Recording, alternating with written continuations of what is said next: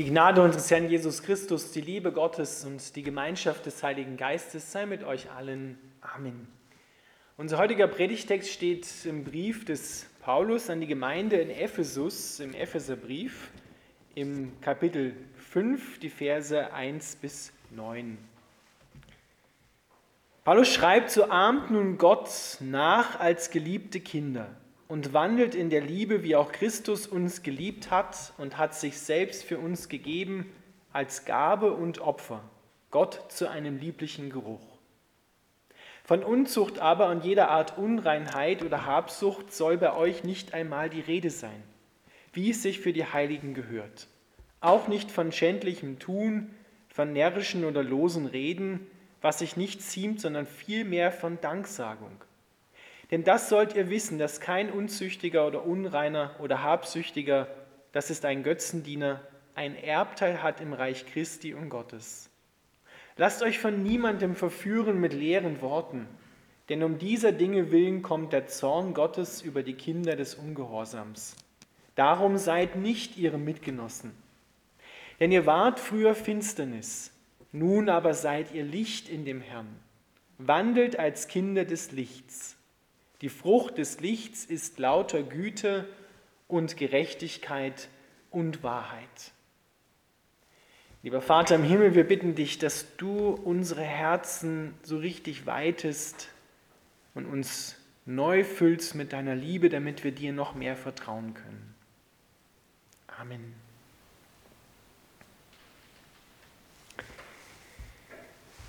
Ihr Lieben, so ahmt nun Gott nach als geliebte Kinder. Kinder ahmen ihre Eltern nach. Kinder wollen das machen, was der Papa tut. Sie wollen in den Schuhen laufen, die die Mama hat, die viel zu groß sind. Aber sie wollen ihre Eltern nachmachen, nachahmen. Sie sehen das und haben Spaß daran, haben Freude daran, sich auszuprobieren, so wie der Papa zu sein, so wie die Mama zu sein. Genau das, ihr Lieben, ist das Bild, was Paulus uns hier vor Augen malt. Wir sollen Gott nachahmen als geliebte Kinder. Das ist übrigens unsere Stellung vor Gott. Wir werden unterscheiden zwischen Stellung und zwischen Zustand, in dem wir gerade sind, zwischen unserem alltäglichen Leben. Aber das ist unsere Stellung vor Gott. Wir sind geliebte Kinder und er ist ein liebevoller Vater, der auf uns schaut. Nicht als Automaten, die alles richtig machen sollen und er dann die Fehler ahndet, sondern als ein Vater, der auf Kinder schaut, die sie ausprobieren dürfen, die auch Dinge falsch machen dürfen, die er wieder aufrichtet und ermutigt. Und im ersten Satz haben wir eine wunderbare Wahrheit, die vielleicht zunächst in unseren Ohren etwas banal klingt, aber einen ganz tiefen Grund hat. Nur Geliebte können lieben. Nur Geliebte können lieben. Wenn wir keine Liebe in uns haben, dann können wir auch andere nicht lieben. Wenn wir nicht selber wissen, mit unserem Herzen wissen und erfahren haben, dass wir geliebt sind von unserem himmlischen Vater, dann können wir diese Liebe auch nicht weitergeben. Es hat einmal ein Experiment gegeben mit einem tödlichen Ausgang. Ein mittelalterlicher Kaiser, Friedrich, der wollte herausfinden, wie menschliche Sprache sich entwickelt. Hat Waisenkinder genommen, hat sie in zwei Gruppen geteilt. Die einen hat er versorgen lassen mit allem, was ein Kind braucht, Liebkosungen, wenn sie geschrien haben, Trost und auch Essen und Trinken. Und die andere Gruppe, den hat er nur zu essen und trinken gegeben. Keine Liebkosung, keine Ansprache, weil er ja wissen wollte, wie menschliche Sprache sich entwickelt. Der Ausgang des Experiments war so, dass die Gruppe, die keine Liebkosungen bekommen hat, die nicht geliebt worden ist, die sind nach und nach gestorben. Weil er der Kaiser oder der König war, wurde er nicht angeklagt und ins Gefängnis dafür gesteckt. Aber das zeigt uns, dass wir Menschen gemacht worden sind, um Liebe zu empfangen. Wir müssen geliebt werden, damit wir leben und damit wir diese Liebe auch an andere weiterreichen können. Nur Geliebte können lieben. Genau das sagt Paulus hier. Lebt als geliebte Kinder Gottes. Gott ist es, der uns liebt. Und im zweiten Teil des ersten Verses wird auch unser Blick dahin gewendet, auf diese Liebestat Gottes, auf Christus, der sein Leben hingegeben hat. Das beschreibt zutiefst, was die Liebe Gottes für uns Menschen empfindet und was sie getan hat. Und vielleicht ist euch schon mal aufgefallen, da steht immer hier auch Christus, der uns geliebt hat. Vergangenheitsform. Im Johannes 3,16 dieser bekannte Vers, so sehr hat Gott die Welt geliebt, dass es einen eingeborenen Sohn gab. Vergangenheitsform. Ganz oft hast du das im Neuen Testament, Gott hat uns geliebt. Da steht niemals drinne, er liebt dich. Nun könnten wir denken, ja, hat er mich geliebt und jetzt liebt er mich nicht mehr, ist das jetzt vorbei? Dem ist nicht so. Sondern unser Blick wird darauf gewendet, was Christus am Kreuz getan hat. Der höchste Ausdruck seiner Liebe. Er hat uns geliebt. Das heißt, er hat sich zu einer Zeit entschlossen, als es dich und mich noch gar nicht gab. Er hat sich entschlossen, dich zu lieben und sagte damit, du kannst nichts dafür oder dagegen tun, dass er dich liebt. Er hat dich geliebt, das steht also fest. Egal, ob du Böses tust, ob du Fehler machst, ob es dir gut geht, ob es dir schlecht geht, Gott hat dich geliebt. Wenn du also in Zweifel kommst, was immer wieder mal passiert, und dich fragst, liebt mich Gott? Dann schau auf das Kreuz und höre diese Worte, er hat dich geliebt. Das steht fest und in dem Sinne, weil Christus ja auferstanden ist, wissen wir auch, er liebt mich. So können in dieser Reihenfolge können wir es dann sagen. Seine Liebe steht fest, aber du hast daran keinen Anteil. Sie ist nicht konditioniert, sie ist nicht abhängig von deinem Tun. Du kannst nichts machen, dass Gott dich weniger liebt. Du kannst aber auch nichts machen, dass er dich mehr liebt als andere. Er hat dich geliebt. Und das muss Gott uns, und das will er auch tief in deinem Herzen, in unserem Herzen verankern, damit wir diese Stellung vor Gott einnehmen. Das kannst du nur, wenn du weißt, du bist versetzt worden vom Reich der Finsternis in das Reich seines Sohnes, in das Reich des Lichts. Und dann kommt der zweite Teil, der ebenso wichtig ist wie der erste, lebt auch, wandelt auch in der Liebe. Wenn wir nur das eine hören, unsere Stellung vor Gott, ja, ahmt Gott nach als geliebte Kinder, dann hören wir, ja, ich bin geliebt und dann ist zumindest die Versuchung da zu sagen, ja, jetzt kann ich eh machen, was ich will, Gott liebt mich eh. Keine, hat der Pfarrer gesagt, ja, ob ich nur was falsch mache oder böse Dinge tue, egal. Er liebt mich eh, er kann gar nicht anders.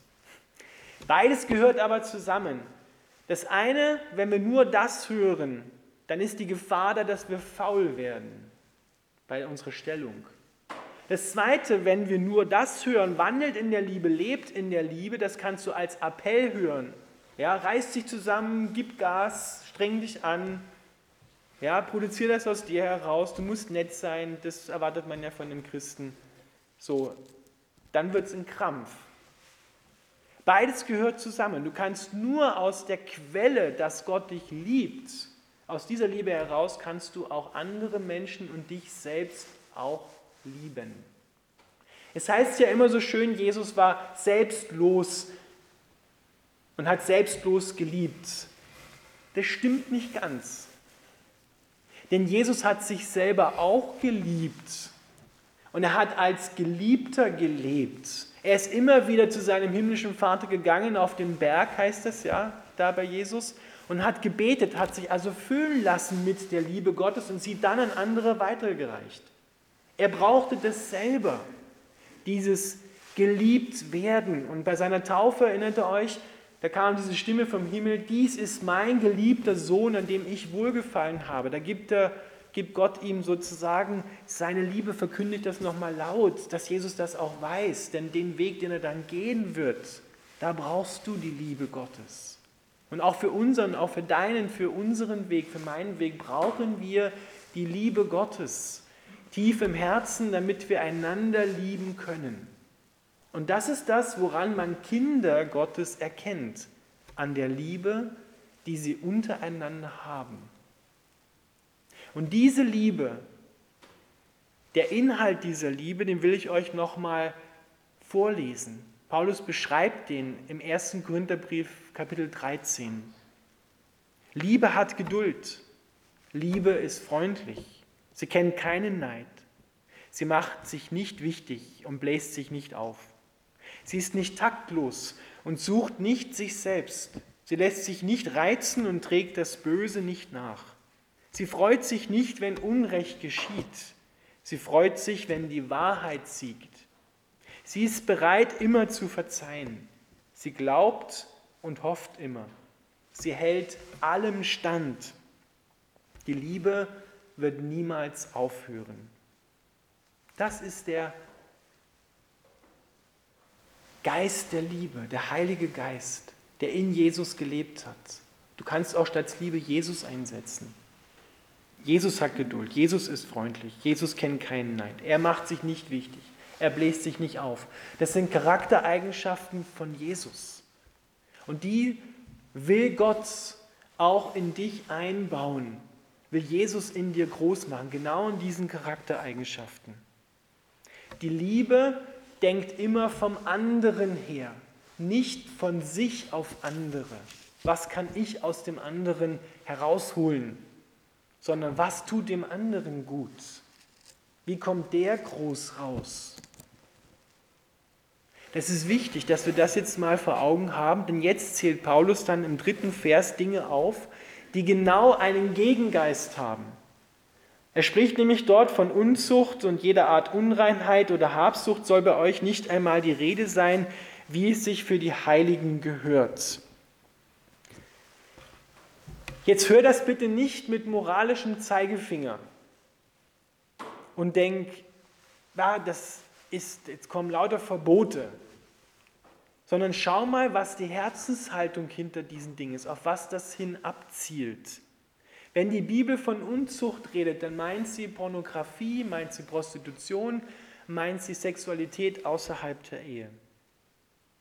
Habsucht ist Habgier, das können wir uns noch besser vorstellen. Ja, das ist Gier, haben zu wollen, mehr als mir zusteht, um meine Bedürfnisse zu befriedigen. Und darum geht es eigentlich in all diesen Dingen, die Paulus hier beispielhaft aufzählt. Wir sollen hier dahinter den, den Antigeist erkennen, der gegen die Liebe Gottes steht. Denn hier haben wir ein Denken, was nur von mir aus auf andere schaut. Pornografie, Prostitution, da geht es darum, dass ich meine Bedürfnisse schnell befriedige, ohne eine Beziehung aufbauen zu wollen oder zu können. Das sind Objekte, die ich dort gebrauche, um meine Bedürfnisse schnell mal zu befriedigen. Und schau mal hin, was da rauskommt als Frucht. Da ist kein Leben drin, sondern da ist Tod drin. Menschen, die darin gefangen sind, denen geht es nicht gut.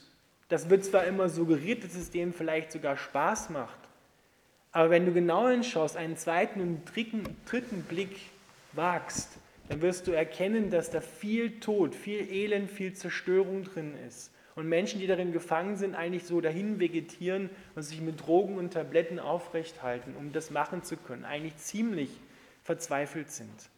Aber hör es bitte nicht mit moralischem Zeigefinger jetzt, sondern einfach mal die Herzenshaltung, die dahinter ist. Das läuft letzten Endes darauf hinaus auf Zerstörung und nicht auf Leben. Und das will Gott nicht. Deswegen steht er dagegen auf. Und wir können diesen Dingen, diesem Müll in der Welt nicht widerstehen, wenn die Liebe Gottes nicht in uns drin ist, in der Fülle drin ist. Ich habe jetzt ein schönes Beispiel gehört, ein plastisches Beispiel, was das so schön deutlich macht. Stellt euch mal vor, eine, eine Cola-Dose, so eine Büchse. Ja? Was glaubt ihr, wie viel Kilogramm die aushält, wenn man Gewicht darauf bringt? 300 Kilogramm.